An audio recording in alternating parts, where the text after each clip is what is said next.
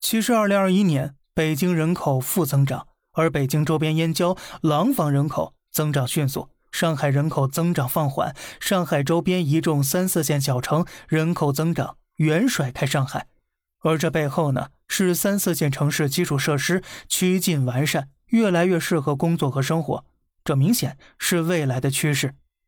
而其必然结果呢，就是核心城市除了核心地段之外的购房需求被周边地区不断稀释，而这种稀释造成了核心大城市没有房价大涨的根基了，周边小城也会出现购房的稳定需求。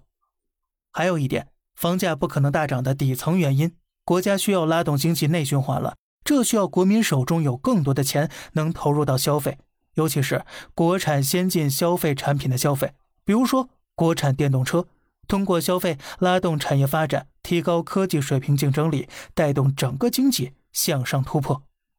如果你把手中的钱呢，这时都用来还房贷了，哪里还有钱去消费国产科技产品呢？那么那些企业哪有钱去提高科技水准呢？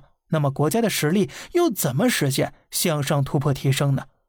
所以从人口变化、需求变化、政策层面发展角度看，都不允许房价继续大涨。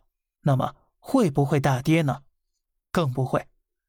房价暴跌会带来一系列的社会负面影响，看九十年代的日本就一目了然了。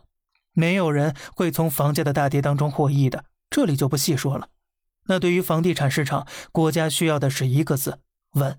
不管大涨亦或大跌，都会造成金融风险的。而看懂这一点，你再来看国家的其他大动作，从金融端严禁银行资金违规流入房地产。到三条红线让市场降温，再到各地调控二手房指导价，同时禁止土地财政，从源头上进行管控。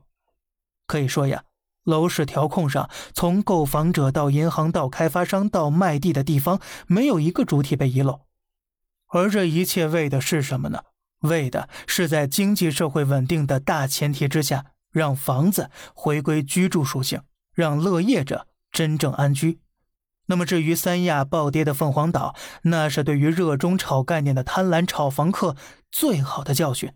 毕竟啊，出来混，总是要还的。好了，这里是小胖侃大山，每天早上七点与你分享一些这世上发生的事儿。